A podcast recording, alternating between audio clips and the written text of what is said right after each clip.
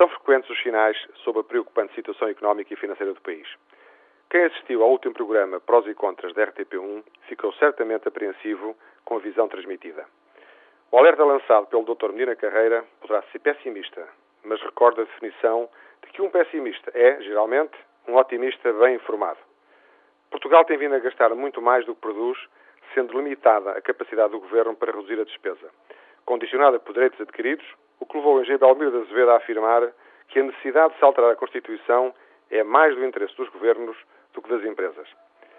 Quem analisar as estratégias de desenvolvimento e as transformações ocorridas nos últimos 20 anos em países que se encontravam com níveis de desenvolvimento semelhantes a Portugal, como são os casos da Espanha e da Irlanda, perceberá o que não foi feito por cá e por isso hoje encontramos na cauda da Europa dos 15. Também já fomos ultrapassados por alguns dos novos países aderentes à União Europeia e que há menos de 20 anos ainda faziam parte do Bloco Soviético.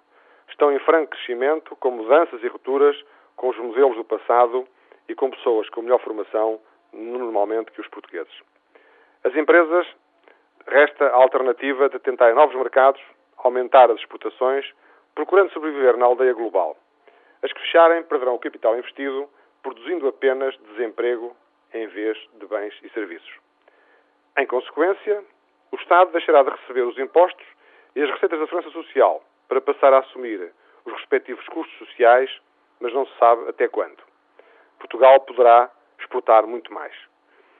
As exportações em 2004 representaram apenas 30% da produção nacional, com valor de 42 mil milhões de euros, prevendo o Governo um aumento de 5,8% para o ano em curso. Nesse sentido, multiplicam-se as iniciativas orientadas para os mercados externos, das quais destaco um seminário sobre a internacionalização da engenharia portuguesa, promovido por cinco associações empresariais do setor da construção.